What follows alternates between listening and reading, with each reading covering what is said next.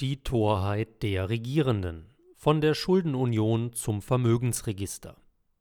Von Troja bis Vietnam lautet der Untertitel des 1984 von der US-amerikanischen Historikerin Barbara Tuchmann veröffentlichten Buches Die Torheit der Regierenden.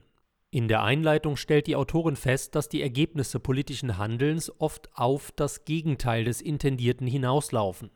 Anhand der vier von ihr gewählten historischen Beispiele erhält sich das immer gleiche Grundproblem. Hybris, die vielen politischen Führern eigene Überzeugung, nichts falsch machen zu können, ihr unerschütterliches Vertrauen in ihr Genie und die Kraft ihres Willens. Ein nach dem Vorbild Tuchmanns verfasstes, auf die Situation der Europäischen Union zugeschnittenes Buch könnte den Titel tragen Die Torheit der EU-Granden. Von der Schuldenunion zum Vermögensregister. Aus heutiger Sicht ist es unglaublich, was den Bürgern der Nationalstaaten, speziell den Deutschen und den anderen potenziellen Zahlmeistern des von Beginn an angepeilten europäischen Bundesstaates alles versprochen wurde, um Begeisterung für die Teilnahme an diesem Elitenprojekt zu wecken auch der Autor dieser Zeilen erlag einst der Wirkung der ausgesandten Schalmeientöne und war naiv genug, darauf zu vertrauen, dass die von den politischen Eliten gemachten Zusagen Währungsstabilität, Schuldenbegrenzung, Verbot von Bailouts, Ausschluss der Staatsfinanzierung durch die Notenpresse etc. tatsächlich eingehalten würden Leider haben die sich allesamt als Makulatur erwiesen. Mehr noch, das Belügen der Insassen der Union wurde vom seinerzeitigen Kommissionspräsidenten Juncker sogar zur Tugend erhoben. Der Vertrag von Maastricht ist das Papier nicht wert, auf dem er geschrieben wurde. Nach dem Austritt der Briten aus der EU haben die Mitglieder des wirtschaftlich maroden und politisch sklerotischen Club Mediterranee Oberwasser.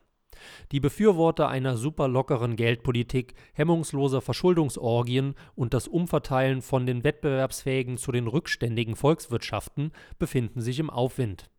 Die Deutschen, Holländer, Dänen und Österreicher dagegen haben das geringe Vergnügen, die Konservierung versteinerter Strukturen in Italien, Griechenland, Spanien und Frankreich finanzieren zu dürfen Minderleister, die vom Geld fremder Leute leben, haben gegen die Umverteilung von Einkommen und Vermögen naturgemäß nichts einzuwenden.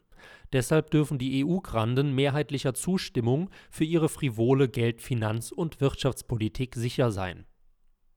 Jetzt aber könnte den von ihren Allmachtsfantasien berauschten Eurokraten ein fataler Fehler unterlaufen Sie haben nämlich durchblicken lassen, über ein EU-weites Vermögensregister nachzudenken, in dem sämtliche Vermögenswerte der dann restlos gläsernen Bürger erfasst werden sollen. Da geht es nicht mehr nur um Liegenschaften, Firmenbeteiligung, Wertpapierdepots und Girokonten, die sich dem raublustigen Fiskus ja bereits jetzt auf Mausklick offenbaren. Nein, hier geht's ans Eingemachte.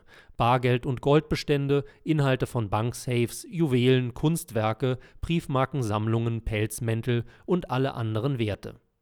Diese ungeheuerliche Anmaßung, die mit vorgeblichen Bemühungen im Kampf gegen die Geldwäsche fadenscheinig begründet wird, könnte zum Rohrkrepierer werden. Und zwar deshalb, weil damit plötzlich besonders die Bürger der von der Umverteilungsmaschinerie der EU bislang verwöhnten Südstaaten ins Fadenkreuz der auf der Suche nach neuen Geldquellen befindlichen Eurokraten geraten.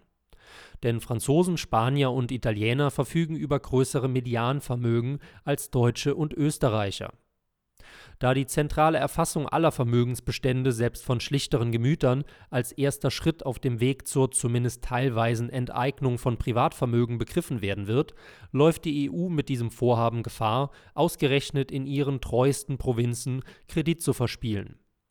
Denn gerade für die bislang Gehätschelten wird das EU-Vermögensregister zur Bedrohung, während bei den Deutschen nicht viel zu holen ist nach dem Brexit und den Attacken der Kommission auf Ungarn und Polen wird diese flagrante Gefährdung der Privatvermögen das Image der Union weiter verschlechtern. Sie hörten einen aktuellen Beitrag von Andreas Tögel, nachzulesen auf eigentümlich frei